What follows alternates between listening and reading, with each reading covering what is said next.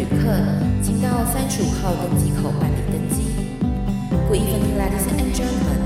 Passenger on the flight to Travel Charter, please proceed to gate number thirty-five. Thank you.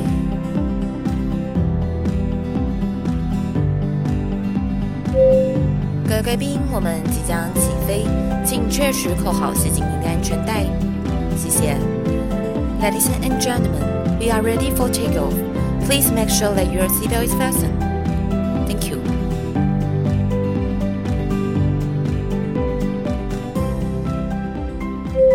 Hello，各位听众朋友，大家好，欢迎来到旅行快门，我是 Firas。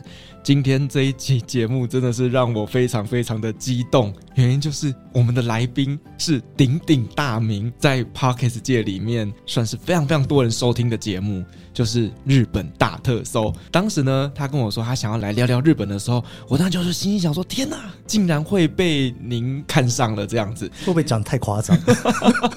对，所以今天真的很高兴啊，就是说，呃，以一个日本的资深的行销专家，他来节目上面跟我们分享。他所看到的日本各种现象，以及跟我们做一些诶日本的旅游推荐等等的，欢迎我们今天来宾日本大特搜的 Case。大家好，我是 Case 研究生。哎，为什么被你讲的那么夸张？没有，因为真的没有想到，就是说哦，你会主动来问说想要来节目上聊聊天。其实那时候我觉得很有趣的事情是，因为我一直以为那个旅行快门是一个不想要聊日本的地方，是。对不对？就是你看那个世界上在玩，然后就是有分日本挂的，然后跟日本之外的环球挂的，对，环球挂的。然后我想说，旅行快门那么环球挂的地方，应该好像对日本没什么兴趣啊，所以我就问一下说，哎，这个环球挂的人有没有兴趣跟日本挂的人稍微聊一下天？这样。其实我后来发现，就是呢，听众的属性好像也不太一样，哎，就是习惯性去日本玩的人，跟这种环球挂的人是不同的人，哎。对啊，为什么啊？我也不知道，因为像我哥哥就是一个日本挂，我哥哥说他这辈子不会去日本以外的地方旅行。对，这 这个有点浮夸。对，但是你知道我就是环球挂的，就对我来讲，去日本只会去看早安少女组演唱会，不然我是没事不会去日本。哎，可是我觉得我自己的感觉是，台湾最主要旅游地方几个嘛，一个日本嘛，对，然后一个韩国嘛，嗯，然后一个泰国嘛。对，对不对？所以其实这几个地方就是一个被讨论到烂的地方，可以这么说。而且就是在网络上，它的相关的资讯非常的特别多。对，对，其实你的节目我几乎每一集都有在听。真的吗？对，这么认真。你不是环球挂的人吗？但是因为我听的内容旅游类的东西我比较不听，哦，但我比较听的是什么日本人的个性啦，他们的一个文化层面的东西，那个我就会每一集收听。对，其实蛮有趣的，因为我那个时候在做日本大特搜这节目的时候。因为大家如果说有看过我以前的东西，我以前都在聊点数跟里程嘛，对，所以严格来讲，我算是环球挂的人啦。严格来讲，以前是不聊日本的，那原因是因为其实我大学在日本念的，然后后来其实我第一份工作就是当日本线导游。那当日本线导游之后呢，你知道当旅行变成一份工作之后。你就一点都不有趣了。他就是工作，所以我不会把日本的旅游当做我自己旅游的地点。嗯，我要旅游一定会去其他地方旅游，不会在日本旅游。所以我那个时候其实并没有想过说，就是我可能会去做日本的题目。所以我后来在做日本大特搜的时候，我在想的事情是，如果说我要聊日本，那我就不要把旅游的分量放那么高。哦，对，因为我就可以多聊一些，因为在聊日本旅游人太多太多了。然后我想说，我可能也讲不赢他们吧。每个人都在讲嘛，那我就觉得，哎，那如果是这样子的话，喜欢日本的人是不是可以去看一些不同层面的事情？嗯，因为其实你每次挑的那个主题，我都会觉得，哎，很好奇，想知道。例如说，就是那什么令和爸爸、令和妈妈，哎，我就会觉得说，怎么会有人把这个东西拿来当成是一个主题？但是我就会想知道，哎，对啊，为什么啊？你这个环球挂的人这样子，但是我得说，日本民族真的是一个很独特的民族啊，就是他们的呃一些文化上面跟我们是完全不一样的。像我前几天在聊了一些日本旅游的时候，我就发现说，哎，日本人出国，他们的行为举止也跟别人很不一样。对，好像是哈。你如果出去玩的时候，然后跟那种当地的团，比方说你跟那种 KKday 啊，或者是 Klook 啊，或者是 Airbnb 的团。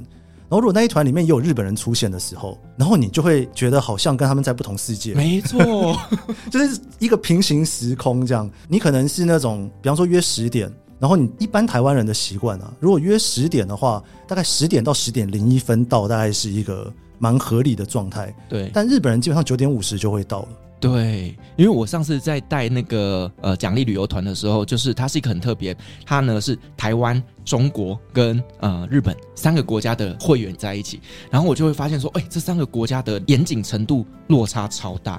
例如说，日本人的严谨可能是一百分，那台湾的严谨可能是八十分，那大陆的严谨可能是六十分，然后偏偏呢，我们这三个国家的人呢到泰国，然后泰国严谨度只有四十分。你说泰国人吗？所以就是很随性哦。对，就是我会发现说，哎，我突然间好像走进不同的世界氛围一样。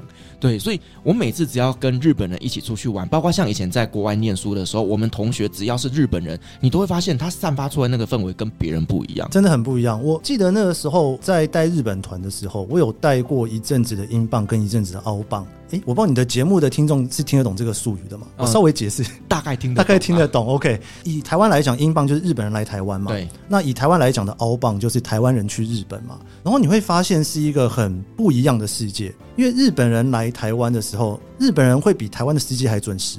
但是台湾人去日本的时候，就是日本的司机会觉得台湾人很不准时，它是一个很神奇的一个状态。所以说，像我自己在操作团的时候，我在日本，假设我跟司机说我们九点出发，我一定要跟台湾的客人说我们约八点五十。没错，对。但是反过来哦，我如果在台湾，然后我跟日本的客人说我十点出发的话。我要跟司机讲九点四十五，要不然司机一定会跟你准时那一秒钟到，然后大家就一副很紧张的样子。对，因为等不到车子来，等不到车子来，嗯、对，所以你就会觉得好像就是以前你可能会觉得说，好像都是一个很固定的一个通例，就是反正我出去嘛，那反正两边的时间稍微约有一点点不太一样嘛。但是你两边都看过之后，你就会发现那个时差感是很不同的。对，因为呢，那时候我们在带这个日本团的时候，我们就发现说，哎，我们有一个晚会，那个晚会呢，我们就说好，那我们就是六点开始集合，然后六点半开放入场。结果日本人就说，你为什么让我在外面罚站罚了三十分钟？因为你六点集合，他五点半就到啦。对，所以日本人他们都很生气。然后我们当时就心想说，可是我今天跟中国客人讲，我一定要提前半个小时啊。对，所以就是变成说，我们在宣布集合的时间，哦，每天都有很大的误会产生。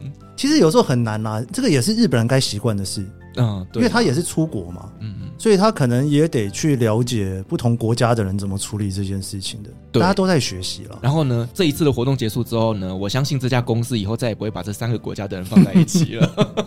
好，再聊回来旅游这一件事情哦，就是呢，像我自己啊，环游世界很多国家，我发现一件事情蛮有趣的，就是我可以看到很多中国人，我可以看到很多香港人，看到很多韩国人，可是我很少看到日本人。你很少看到日本人，或者是日本人，他们都是团体旅游，就是对对，团体特别多。我很少看到日本的背包客，哎，你会觉得好像台湾人其实背包客也是蛮晚才开始的。嗯，台湾其实也是在这十几二十年才慢慢出现的。对对对，嗯，那我就会觉得很好奇，为什么日本人都不出国啊？而且有一件很神奇的事情，就大家可能都看过这个报道，就是日本的护照应该是全世界数一数二好用的。对，它应该是世界上第一或第二，第一或第二，对，就是最好用的。然后他们还不出国，就觉得很浪费。真的，这件事情真的蛮有趣的，因为我自己身边的日本朋友。有办法跟我讲话的日本朋友都没有这个问题。对，就是如果说他这个日本人真的已经是愿意去跟外国人交朋友的，你会发现他基本上还是会出国的。哦，他比较有一点点就是国际观。对对对，他还愿意跟你讲话，或是他还愿意去讲几句英文。我觉得这个基本上问题都不大。嗯。但是绝大多数的日本人呢，是不太愿意做这种交流的。对，我每次去日本玩的时候，我都会觉得说，你已经看到我的护照是台湾护照了，然后呢，你还要跟我讲日文，有事吗？其实我之前我有看过一个数据，是聊到说，其实，在疫情之前，日本人他真的出国的也不过就是十 percent 哦，这么少？对，就是你一年最少会出国一次的。大概就差不多十 percent，就是十个人只会有一个人他在那一年有拿着护照出去，对，而且他的护照其实实际上应该讲说，日本人真的有拿护照的人可能就二十趴左右。对，因为我在一些报道上面看到，就是说全日本啊，他们虽然是拥有全世界最强大的护照，可是他们拥有护照的人不到四分之一耶。对，你会觉得很浪费的。到底是为什么？呃，我觉得有几个比较大的因素啦。当然，第一个就是说，因为海外旅行对日本人来讲，就是你需要很长的时间嘛。对。然后你看台湾哦，台湾其实能够在三个多小时能到的地方。你去画那个圆圈圈，可以画到很多地方。对，呃，你如果是北边的话，就是东北亚，韩国跟日本都在这个范围之内。那你如果到冲绳就更不用说了，那就很近了嘛，跟对不对？跟邻居一样嘛，对不对？那再来就是中国港澳，其实也三个小时，你能到的城市也蛮多的。对，还有东南亚。东南亚，对，然后东南亚，你看越南啊、菲律宾啊，然后泰国啊，其实你只要三个多小时，你能画进去的是很多的。但是你想想看，日本三个小时能画到哪里？至少可以画到台湾跟韩国吧？欸，对，所以他们只去这两个地方玩，因为基本上他画不了太远。你看，我像我现在在日本，然后我自己的旅游习惯就是，我如果想要真的放假，然后不是真的去探索世界的话，就是到泰国找个饭店躺在那里。嗯，但是我以前在台湾可以做这种事情，然后我在美国的时候，我可能就去墨西哥。但是我在日本的时候，你就会想说，哎、欸，泰国我要飞七个小时、欸，哎，哎，真的有点远哎，我飞九个小时就到夏威夷嘞、欸。嗯，是对，所以你看哦，你三个多小时你能飞到的地方非常非常的有限，你大概就是韩国的城市，然后台湾嘛，然后香港、澳门，然后可能北京、上海，你大概真的也没有办法飞更远了。嗯，那你没有办法再飞更远的情况之下呢？像我们台湾一般在玩的时候，你会去规划说这个三个多小时你会玩五天四夜吗？但是以对日本人来讲，他们本身就是已经是一个非常不爱请假的民族了啊、哦！对，他们会有那个同才的压力，对，请假好像罪该万死，自己也不太敢请啊，因为日本的潜规则太多了。对，就欢迎大家就是从我的节目听到一堆潜规则，他们真的潜规则非常多。那为什么说潜规则的原因，是因为呢？我觉得日本的民族性，因为像我自己是待在日本待了六七年，然后在美国也待了大概七年。你会发现这两个民族性差很多，就是美国人是什么事情都会跟你讲的，就是他会跟你讲说，哦，这个不行，这个不行，这个不行，我没讲的就是可以。那日本人呢，他跟你讲这些东西可以，但是你会去猜测，是不是有很多你没说可以的东西其实是不行的？对。那日本整个社会就是这个样子，所以他们在请假，就像你刚刚讲的，诶，我其实好像请个假也没有不行，但他就会怕。嗯，他就说，诶，虽然那边说我可以请，但我真的可以请吗？日本人其实是蛮在意别人对他的观感的，对，非常在意，而且很怕造成别人的困扰，所以他可能觉得请假会造成公司的困扰，造成同事的困扰，所以他们也不敢请。对，那甚至他会觉得说，如果我请了假，我的老板、我的主管会不会在心里扣分或干嘛的？所以呢，日本人真的就算他们有年假，他们也不敢请。没错，所以像我那时候在带英镑团的时候，就是日本人来台湾的团。就是那个团基本上就是四天或三天哦，不能再多了。五天很少碰到，我很少碰到五天的团，大概就是三天的团或四天的团。然后四天的团通常已经是他要去做 option 了，就是标准团是三天。然后你如果说哎没有我要延回，所以四天，那台湾的行程就会是一二四，然后第三天你自己去买行程这样哦。所以你看这种标准行程是长这个样子的哦。但是台湾人去日本标准行程就五天嘛，我觉得台湾人很习惯就是五天五天五天，对。但是日本人他们就是三天，然后最多四天，然后三天为什么三天？因为含个周末只要请一天假 哦。所以你只要在台湾，你很少会看到星期二、星期三、星期四有人在九份逛街的日本人，只有韩国人会发生。对。对，日本人很少。现在这些观光景点几乎都是韩国人。对对对。那如果是五六日的话，你就可能会看到比较多日本人。五六日一啦。嗯。对，那你只要是二三四，基本上在台湾就发现是一个蛮日本人的绝缘体。所以你看，连台湾、香港、韩国，他们都是以这种三天四天的概念去做的话，那他要再去别的地方旅游，对他来讲就是一个成本压力都很大的一个地方。嗯。你看，像我刚刚讲到去泰国，其实要飞七个小时。那你七个小时，你总不能三天两夜吧？四天三夜都很拼了。那台湾人去泰国可以五天四夜，是因为你只要飞三个小时嘛？但是如果你今天是七个小时，你又会觉得说我飞那么久呢？我这边只待五天四夜嘛？嗯，当然就是浪费时间。对，所以我觉得如果只有一个原因要讨论的话，我觉得这应该会是最主要的原因了。哎，我觉得这样听起来，台湾的地理位置真的是蛮好的耶。对啊，我以前没想过，嗯，我到了日本我才觉得，哎。总没地方可以去，真的，台湾人好幸福哦。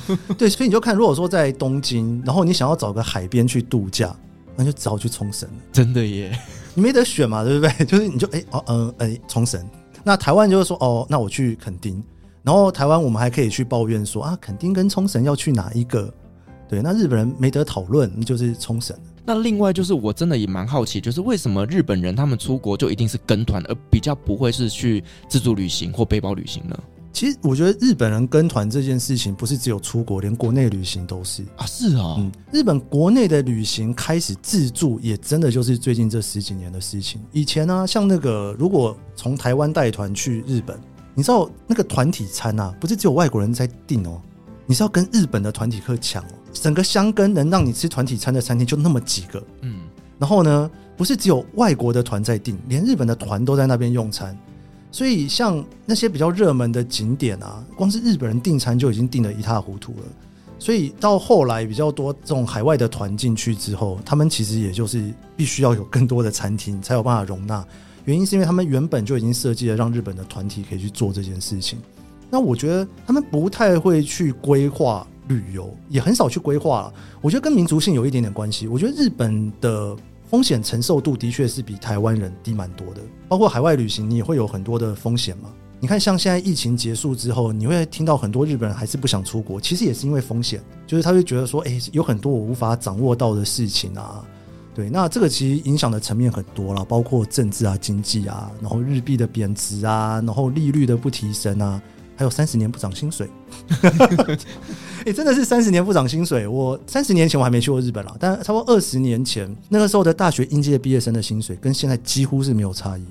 那不是跟台湾一样吗？台湾有啦，台湾二十年前的最低薪资大概只有一万七、一万八吧。后来二十二 K 嘛，就是那个我我毕业的时候就是二十二 K 那个时代啊。对啊，但是现在基本上应该超过二十二 K 了吧？两万七千多还八千多吧？我对啊。就是你看，这好像是少少的在涨，但它还是有在涨哦。嗯，但是日本人的，比方说东京的大学毕业生的起薪大概就是二十二、二十三万。你现在去问，大概就是二十二、三万。二十年前大概就是二十二、二十三万，就是这个数字基本上不是一个真的有很大改变的。那当然，整个产业有改变了，就现在有很多不同的产业在日本，所以你会看到有一些特定的产业的薪水会整个高起来。但是大家对于那种大学毕业生的起薪的那个数字的敏感度，基本上我觉得还是差不多的。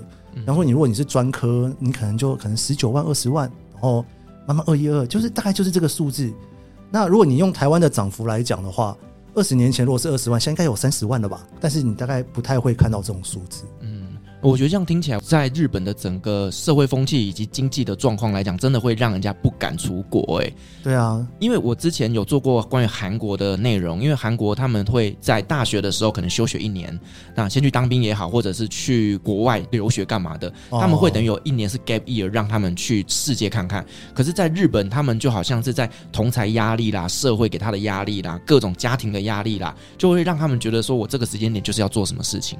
嗯。你看哦，从小念书，然后考私立学校，考高中，考大学，然后呢，大学就是你可能也有听说过，很少人第一年就考完大学的哦。对对，那个那个入学式聊天的时候都啊，你是一浪还是二浪还是三浪？然后有个人说没有，我是现役进来的，大家就用很崇拜的眼神！你突然第一次就考进来，就有一些好学校，你就会看到这种现象。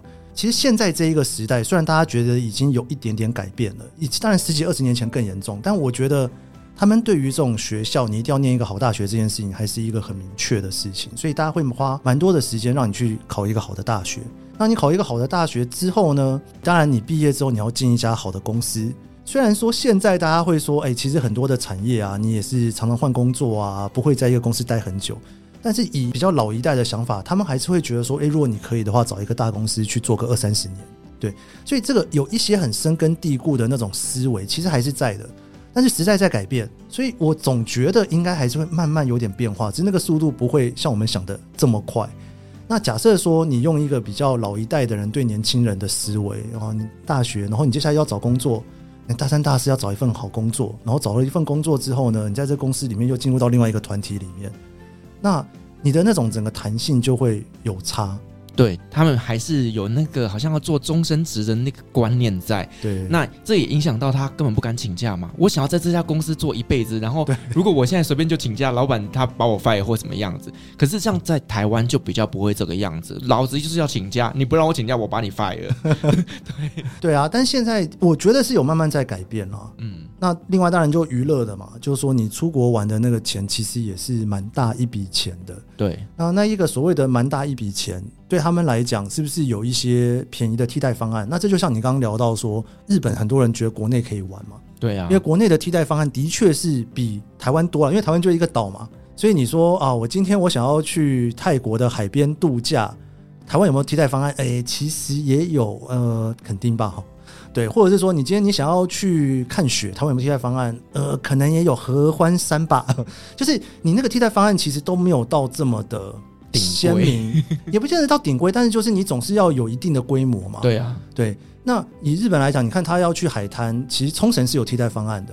所以他如果说夏威夷太贵了，泰国太贵了，他可以去冲绳。对，那冲绳其实也不便宜就是了啦。但是对他们来讲，就请假可以请的比较短嘛。那东京坐飞机一个多小时就到了。那你想要看雪，北海道可能已经是一些海外滑雪的替代方案。但事实上，从东京坐个新干线两个小时你也滑得到雪。所以我觉得以日本人来讲，就是如果你国内有这种替代方案，尤其在疫情之间呐、啊，本来疫情之前大家可能没有意识到有这些替代方案。但是疫情之间，大家都不能出国嘛，所以就会有一些本来是那个环球挂的日本人，发现哎、欸，其实好像国内也没有不行啦。对，其实日本本身就很好玩。对，我也不见得真的一定要出国。那这个慢慢的，我觉得也会影响。嗯，然后再来就是，我觉得日本人好像就是在于语言能力上面会比较没有自信。因为我之前在国外工作的时候，我的合作公司就是日本的某知名的建设公司。然后呢，我就发现他们的这些年轻人外派到海外去了，可是他们在语言上面其实还是不太敢讲。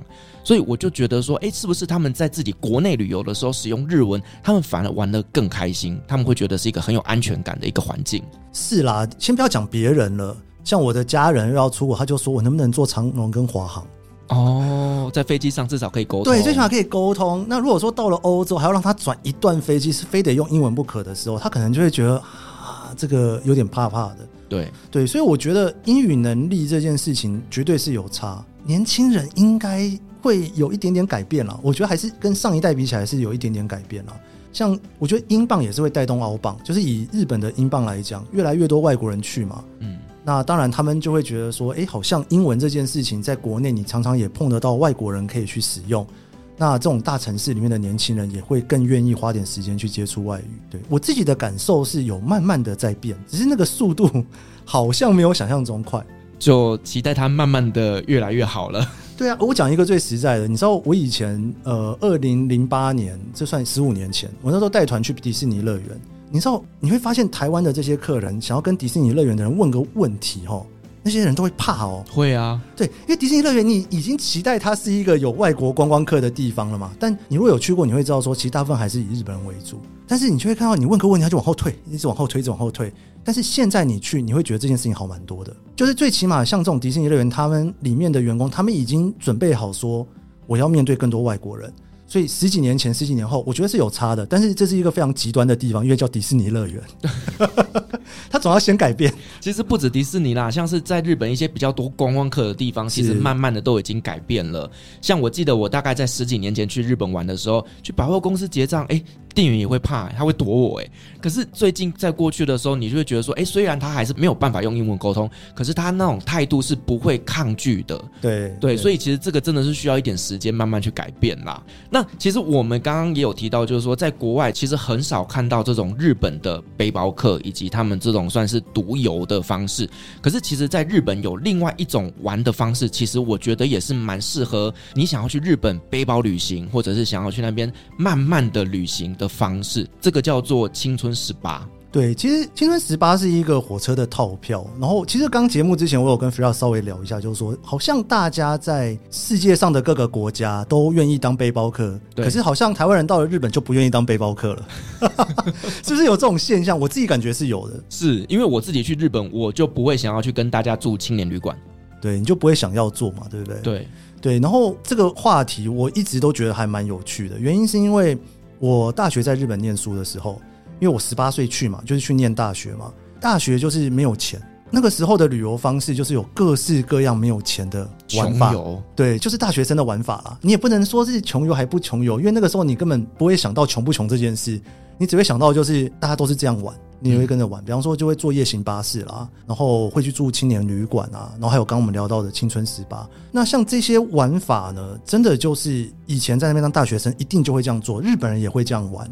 那因为大家的预算都很有限，但是好像以台湾人去日本就比较少找这种资讯，原因是好像天数比较短，对不对？对，而且我们去日本旅行的话，可能也都不会是自己一个人啊，可能就找家人、啊、朋友两个或四个，我们就自己租一个房间。哎、欸，你这样讲很有道理耶。嗯，去欧洲为什么要一个人，但是去日本不能一个人？哎、欸，真的耶？为什么不行？而且你看，去欧洲就是我们会在欧洲花很长的时间，maybe 一个月，然后去住青年旅馆，然后去慢慢玩。可是我们去日本好像都是那种三五天，然后呢就不能委屈自己。对啊，你有自己一个人去玩日本吗？没有。可是你可以一个人跑去 阿拉伯国家，但是你没有办法一个人跑去日本，就不会想哎、欸，不会想。嗯，对啊，为什么？我这个我想要先反问你，为什么？就觉得好去日本吃饭也好啊，或者干嘛都会想要有朋友跟我一起分享。但欧洲你就可以享受自己的 me time。哎，对耶，这个真的是很值得讨论呢。对啊，为什么没有人想要在日本 me time？各位听众朋友，你们会是想要去日本就是 me time 的吗？对啊，大家欢迎来日本 me time 一下，这么近。而且我跟你讲很有趣哦，我发现大家会愿意去曼谷 me time 啊。对，曼谷大家可以接受一个人去，你知道为什么吗？为什么？我晚上要去一些奇怪的店，你不知道啊？哦，我不知道，只有你知道。就是 我不知道，如果我去泰国有一些特别的行程的话，我就不希望有人跟。哎、欸，但坦白说，泰国的一些奇怪的店，日本也有哎、欸。啊、呃，对耶，什么泡泡浴？呃，我是都不是很清楚啊，但我知道有 风俗店。我知道日本是有一些，对啊，因为你。很多的一些台湾人在接触日本文化的时候，也是会接触一些你可能不会跟人家讨论分享的事情嘛。对，对啊。但是日本你就会觉得，诶，就是要一群人去。但是泰国你就可以接受一个人。所以其实我很多朋友每次要来日本的时候，他们就会一直约人嘛。我说你就自己去啊，你就自己来啊，这样，那他们就会觉得 no no no no no 不行。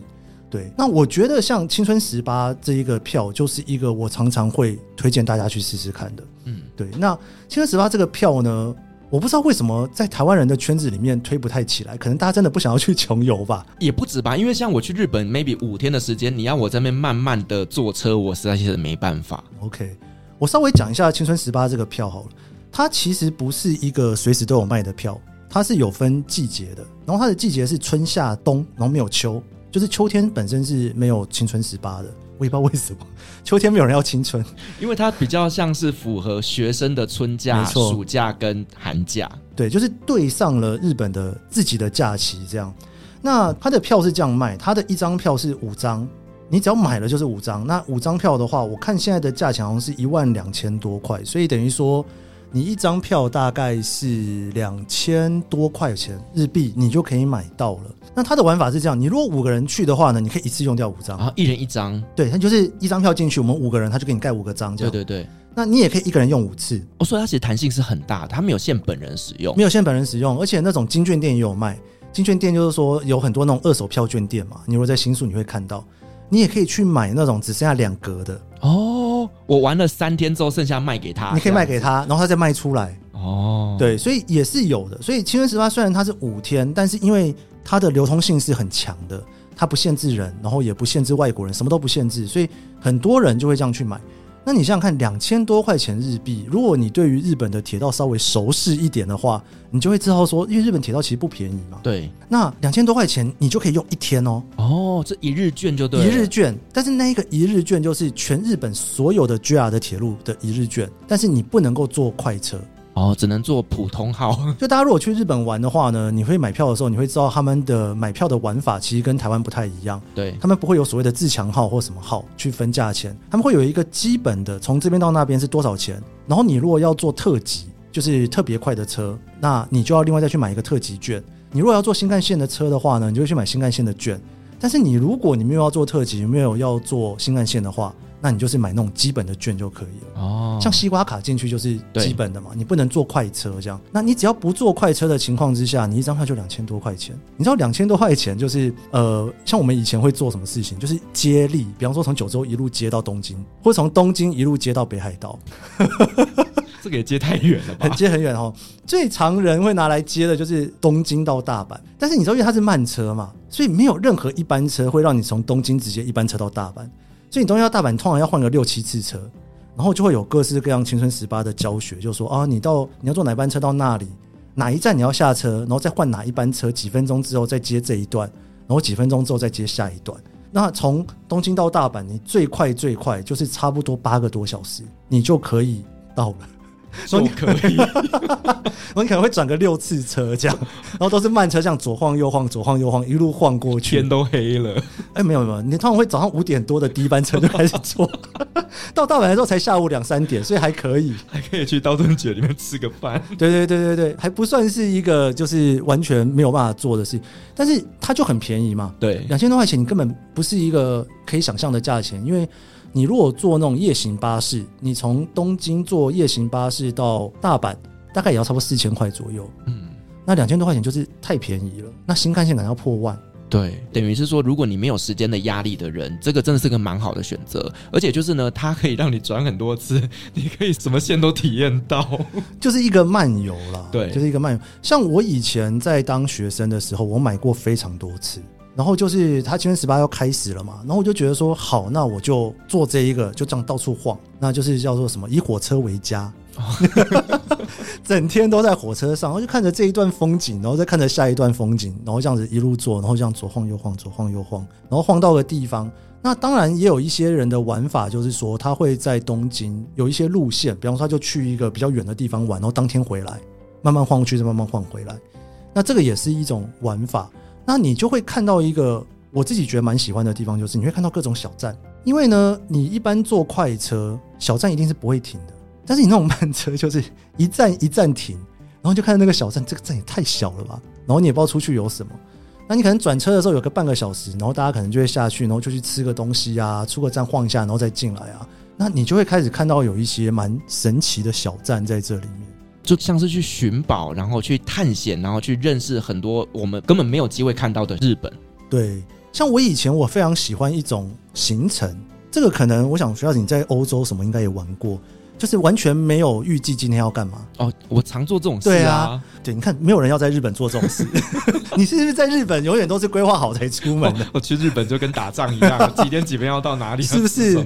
对，然后哪一餐要吃什么？吃完这一餐之后要去什么地方？对对，就是因为你都不愿意放过自己啊。哦，去日本玩完回来更累，那更累。对，因为你知道，像我第一次去欧洲的时候，我就是有给很多自己这种时间，就是。我没有规划我今天要干嘛，嗯，然后就到火车站，然后就看看，就随便找一辆车就跳上去，然后就这样跑一跑，然后回来。对，就是你会有这种感觉，你会想要给自己一两天这样。但如果说你今天想要在日本也试试看这种旅行的时候，我觉得就非常适合。就是呢，你就看着那一个铁路的地图，然后你就随便坐，反正就是你票已经都买好了。我今天就是这两千多块钱。你如果从福冈开始，你就可以看福冈，你就往南边哦，整个九州，你看你要怎么绕都可以。那你如果说你是从北海道开始，你就北海道那些线路这样子跑。不过北海道比较危险一点，因为车真的蛮少的。我很怕你就是哪一天忽然在一个小站，然后终点站，然后你就没有地没车，都还没地方住。北海道比较不适合了。但是如果说是在九州或者是东京，你稍微再可以去注意一下时刻表的话，你就可以去找。对，那当然它里面有一些特殊的路线，就是说有某些路线你是可以坐快车的哦，就它所谓的例外。大家大家通常只要看到例外，就会把例外全部找出来，全部要去给他做一次，要做回本啊，要做回本。对，就就是说你要做回本，可以去玩玩看，然后你想要放松去玩，也可以玩玩看。我刚刚有聊到说，像我以前在当学生的时候，这种青春十八我就会搭配着青年旅馆。对，这个也是一个穷游的方式，也不是说穷游，应该说为什么大家去日本没有人要住青年旅馆？哎，我真的很好奇哦，就是在日本的青年旅馆，大部分是外国人还是日本人？我我这样讲好了，其实呃，在东京呢，以前有一个非常大的青年旅馆，我不知道 Firas 的年纪有没有机会碰到他过。就是以前在代代木车站有一个很大的青年旅馆，你知道代代木车站已经是非常市区的地方了，但是现在那个已经后来就没有了。那所以你在东京的青年旅馆，我印象中就只剩下上野那一家。那这些基本上你去看哈，我之前我有去过一次，就最近啊。然后我不是去住，我就在我朋友，我就说你会去试试看，然后我就跟着去，哎，几乎看不到台湾人哦，因为台湾人不会去住青年旅馆。对，那青年旅馆其实你一个床位也不贵，大概就三四千块。那我觉得台湾人好像比较能够接受胶囊旅馆。哎，对，这两个价钱其实差不多，在日本就也是差不多三四千块。但是我那时候为什么我很喜欢去跑青年旅馆呢？因为以前在念书的时候，那时候网络还没那么发达了，我都去买那个青年旅馆手册，然后都是打电话过去订房的。那有一些那种观光景点其实都有，比方说像你去日光市是有青年旅馆，你去轻井泽也有青年旅馆。那有一些小的站啊的那种青年旅馆呢，真的就是那种一对老夫妻在经营的那一种。然后早餐就是他们就这样做早餐，然后给你吃。那我觉得也是一个蛮特别的一个体验。对，我觉得真的是台湾人会觉得说去日本真的不要委屈自己，所以真的至少胶囊旅馆它就是比较算是独立的空间啦，大家可能会觉得隐蔽性也比较好。那打呼声你还是听得到了，那它还是蛮吵的。对对，那因为其实接下来也要面临到了暑假的到来嘛，所以说这个青春十八，如果说呢，各位听众朋友，你想要给自己一点时间去日本慢慢的旅游的话，其实都蛮值得推荐，可以去体验看看这个青春十八的旅游通票。我觉得可以玩玩看嘛，虽然我们两个也没拿什么业配钱，然后还帮人家宣传成这样。对，我刚刚就在想说，这集请问是有什么 JR 业配吗？没有人要业配我们，然后我们还这边帮人家推广。因为我自己反而觉得有一件有趣的事情就是呢，大家去日本。玩那么多次，然后反而你会去挑战越来越贵的玩法，但是很少人去挑战那种比较更原始的玩法。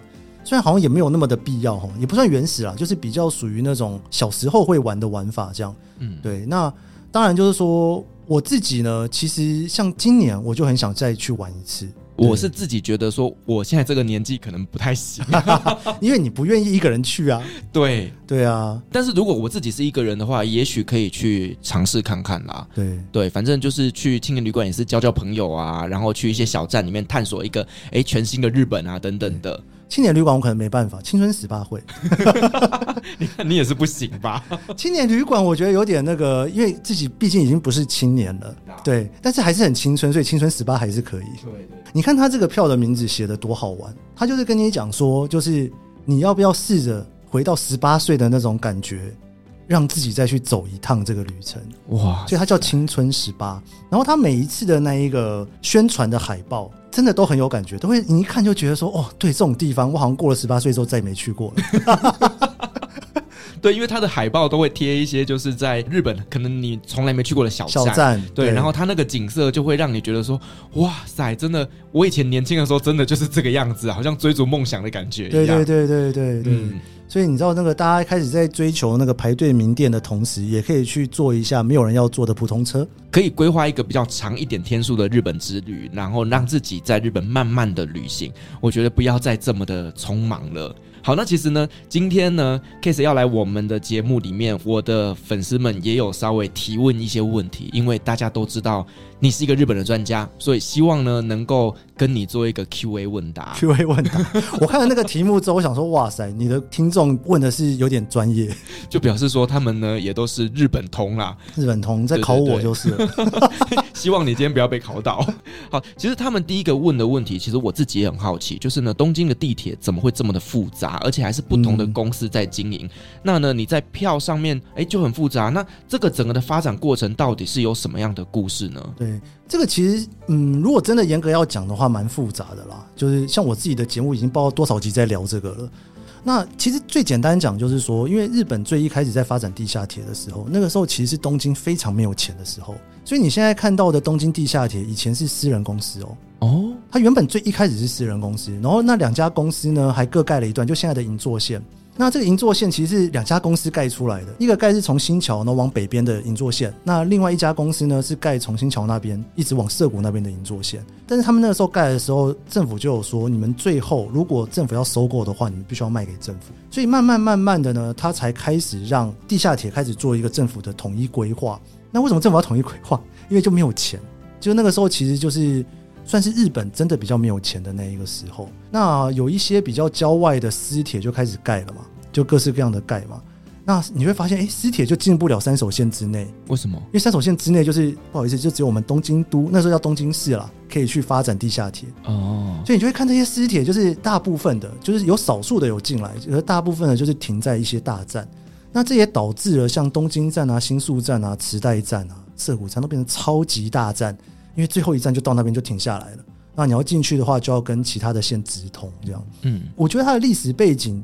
应该讲说，因为它真的发展的蛮早的。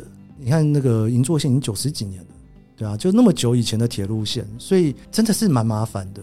但我自己觉得现在大家都不太需要烦恼这个。为什么？因为西瓜卡逼进去，哦、你不用管他哪一家，反正你就做就是了。对，因为以前就是你要去研究哪一站换哪一站，然后呢，你要去这个点中间的我要怎么走，然后又是不同家的卡也不一样。对，所以以前那个年代真的是蛮复杂的。对，嗯，你到底经历过多复杂的年代？哎，不要一直泄露自己的年龄。好了，但是现在就是已经整合起来了。对，现在其实你如果用西瓜卡，你就无所谓嘛。那买一日券的时候会比较麻烦一点。就是你如果要买一日券的话，通常大家最常买的就是 Tokyo Metro 跟都营地下铁共用的一日券。那你就要稍微注意一下，不能坐到太外面去，因为那个就要另外加钱这样。嗯、那你 JR 也不能坐了。那这也蛮有趣的，这也就是导致现在呢，JR 也越来越的少观光客在做哦。现在比较少人了，因为你买一日券、两日券、三日券，那你就不会去用到了嘛。嗯嗯嗯嗯，所以就是还是买西瓜卡是最方便的。对，西瓜卡的话，你就是都不用管，反正你就做。对对对对，那贵就让它贵一点，反正大家在日本玩都没有在 care 贵的。就是交通费这件事情，就是该花的，就是得花。对，那再来下一题就是呢，大家知道你在东京那边算是住蛮久的，所以呢，想要问一下，就是在东京那边看城市夜景，你有没有推荐的私房景点？哎、欸，你问我，我那时候看到你这个题目的时候，我在想说，私房景点，那不私房的是哪里？到底哪里算不私房？因为其实，在东京呢，呃，如果说你要看东京的景色的话，东京有非常多的高处是可以看的。那你也不用到山上，反正就各式各样的楼都可以看嘛。那比较传统呢，就是说看东京夜景呢，就是两种，一个叫做看得到东京铁塔，一个叫看不到东京铁塔。哦、那你知道哪里看不到东京铁塔吗？这个我真的不知道。在东京铁塔上面看不到东京铁塔。哦、好，有道理。所以在东京，就是不管什么地方，其实都可以看得到东京铁塔。对，应该说你只要稍微靠市区一点，你就会看到东京铁塔。这也是为什么现在大家都不太喜欢上东京铁塔上面看夜景。因为你会觉得有一点点小失落，因为你看不到东京铁塔。对，但你可以看到晴空塔了。嗯，对，所以但你看不到自己本身嘛。所以现在其实有很多登高的地点。那比较流行的，当然最新的就是喜布亚 Sky，这我想大家应该都知道，因为最新的嘛。那还有一些比较传统的，大家会知道的，像六本木之丘，那也很久了。那另外还有像是都厅，你可以看免费的。我想这大家都知道。我可以分享几个我自己喜欢的。希望大家不要全部挤过去，我以后去过都是台湾人。就我自己很喜欢一个地方是惠比寿，惠比寿的花园广场那边有一个可以登高看东京夜景的地方，然后那个是不用钱的，然后你也可以看到东京铁塔。那那一个算是以看东京铁塔不用钱的人里面，我觉得相对比较少观光客的地方。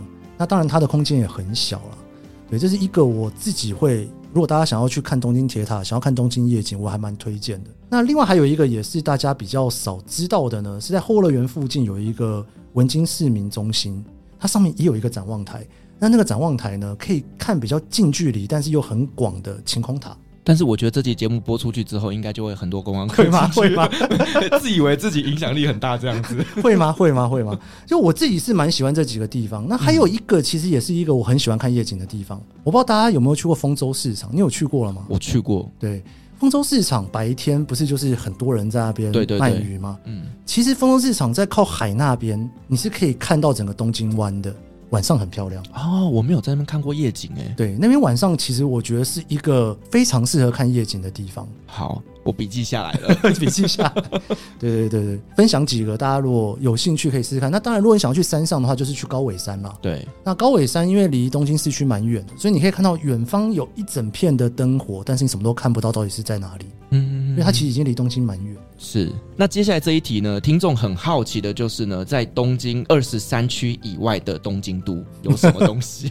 你知道我刚看到这个题目，想说这个题目就是到底问出来的人是新手还是老手？怎么说呢？因为东京新手根本不知道什么叫二十三区啊，这是真的。对，东京老手懂得二十三区的人还问我这个问题，是在考我吗？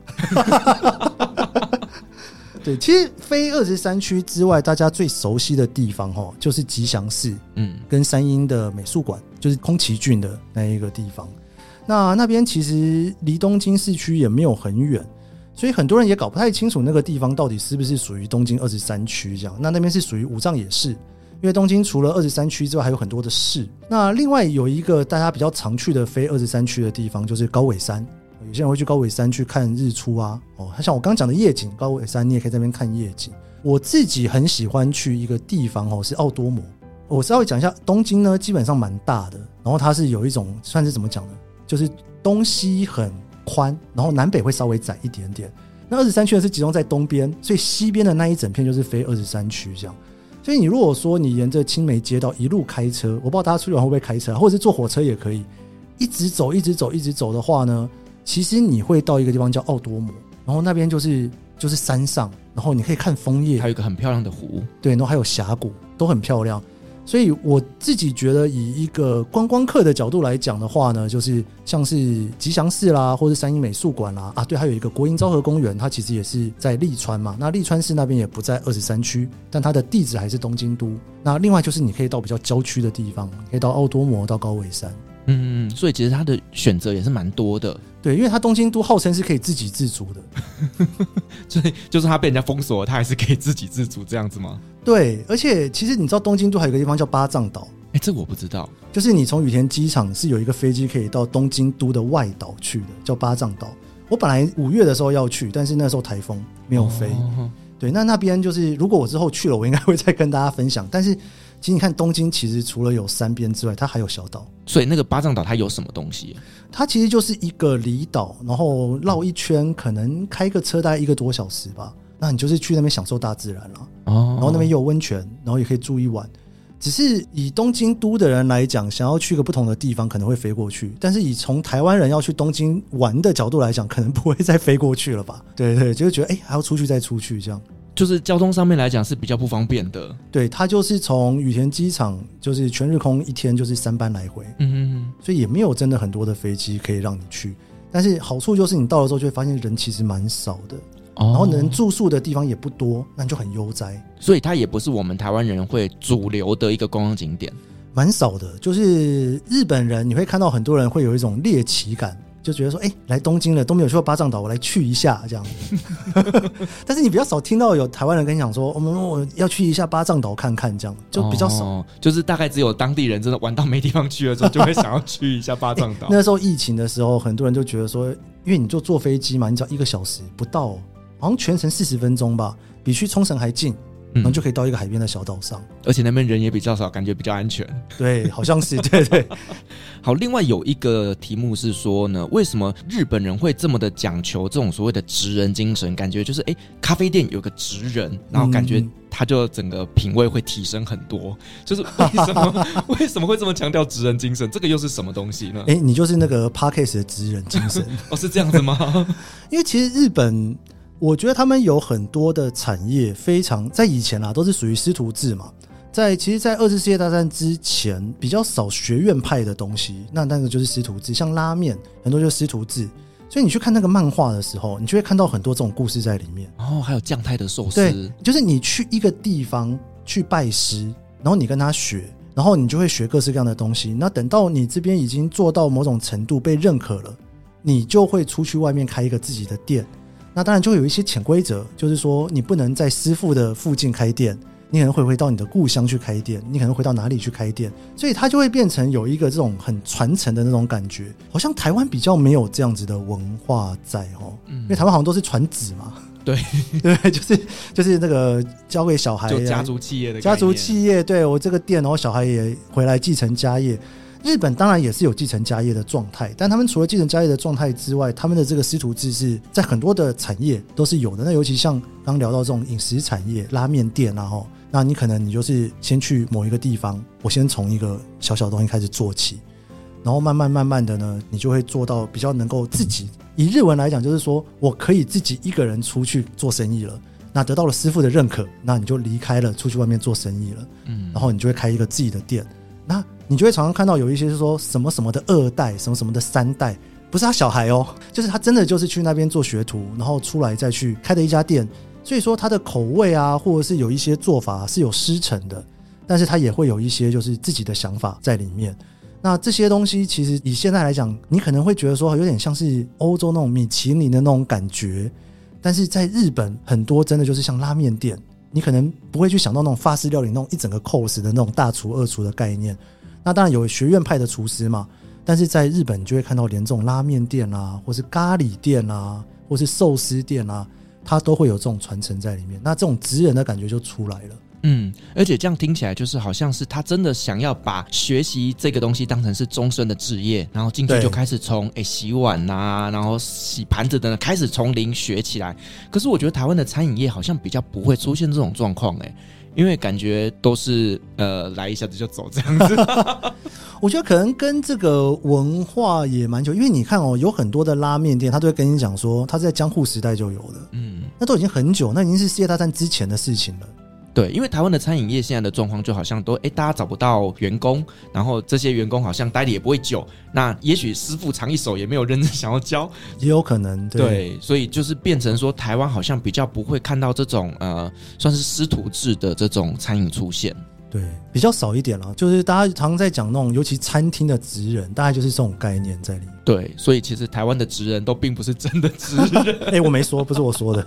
啊，我觉得今天真的非常非常的开心，跟日本大特搜来聊一个我相对来讲比较不熟悉的主题，在我们节目上面也比较少聊到的日本文化。对啊，居然可以在旅行快门这一个环球挂的地方出现日本题目，大家应该也觉得很惊讶吧？对，但是我说实话，我认真在想，说我这辈子大概就没办法去上你的节目，你就不愿意，不是不愿意来，是我真的没办法，不然我顶多。只能跟你聊早安少女组了。好，来来来来来，算了算了算了，我来看看早安少女组，我们可以聊几集。我会从第一代跟你聊到现在这一代哈，请大家赶快敲碗 Firas 来聊早安少女组。不要了，我怕大家不想听，然后导致你的流量崩盘。不会不会，我相信大家应该很好奇。是好，我觉得今天真的很开心，就是聊到呢一些蛮多呃台湾人会好奇的日本文化，那以及跟我们分享一个就是比较不一样，就是日本的漫游的选择，就是这个青春十八，还有他们的一些青年旅馆。那如果说各位呢，你诶想要给自己一点点缓和的时间去日本玩比较久，那我觉得这个都是蛮好的一个推荐。好，我们再次感谢日本大特搜的 Case 研究生今天来我们节目上面跟我们分享了这么多关于日本的文化旅游的部分哦。那如果说各位朋友呢，你喜欢日本文化或者想要了解更多关于一些旅游的资讯，都欢迎去搜寻他的节目《日本大特搜》，相信各位呢一定能够在那边得到满满的收获的。如果您喜欢我们的节目的话呢，别忘记给我们五星好评加分享哦。另外呢，我们在 FB 设有旅行快门候机室的社团，针对今天这期节目，你有任何想分享的，都可以在上面留言，所有的留言都是我亲自回复的哦。旅行快门，我们下集再见，拜拜，拜拜。各位贵宾，我们的班机已经抵达，感谢您今天的搭乘。旅行快门每周三、周五与您在空中相会，祝您有个美好的夜晚，晚安。